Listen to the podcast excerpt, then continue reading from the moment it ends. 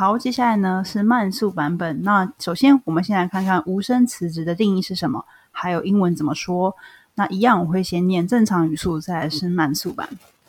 Quiet quitting is about rejecting the notion that work has to take over one's life and that employees should go above and beyond what their job descriptions entail. Some examples like turning down projects based on interest, refusing to answer work messages outside of working hours, or simply feeling less invested in the role. 好，那接下来是慢速版本。Quiet quitting is about rejecting the notion that work has to take over one's life and that employees should go above and beyond what their job descriptions entail. Some examples like turning down projects based on interest, refusing to answer work messages outside of working hours, or simply feeling less invested in the role.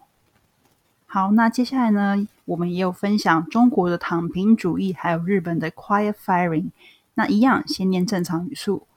躺平主义的定义是：It is a rejection of societal pressures to overwork, such as in the 996 working hour system, which is often regarded as a rat race with ever diminishing returns.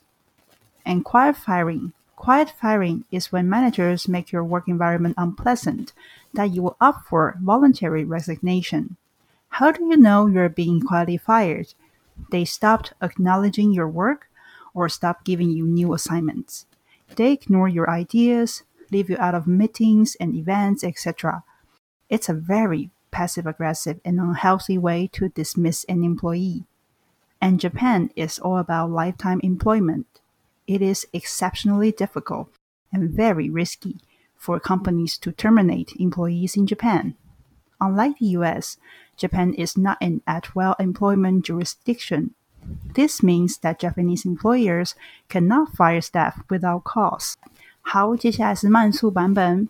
躺平主义 ，It is a rejection of societal pressures to overwork such as in the 996 working hour system, which is often regarded as a rat race with ever diminishing returns. And next, quiet firing is when managers make your work environment unpleasant that you will opt for voluntary resignation.